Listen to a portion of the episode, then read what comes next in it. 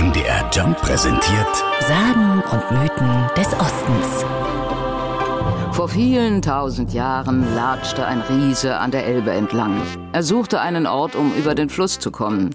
Am heutigen Riesa glaubte er, die richtige Stelle gefunden zu haben.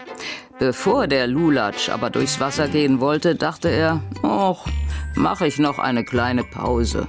In seinen Stiefeln hatten sich vom langen Wandern viele Steinchen gesammelt. Diese wollte der Riese erst einmal auskippen.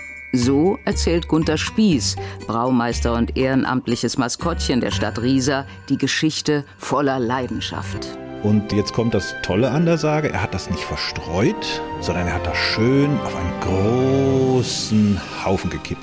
Und so entstand hier an der Elbe, die ja sehr viele Probleme mit Hochwasser hat, endlich ein hochwassersicherer Ort, auf dem dann der Sage nach die Bürger die Stadt gegründet haben. Und weil sie dem Riesen so dankbar waren, haben sie die Stadt nach ihm benannt, also Riesa.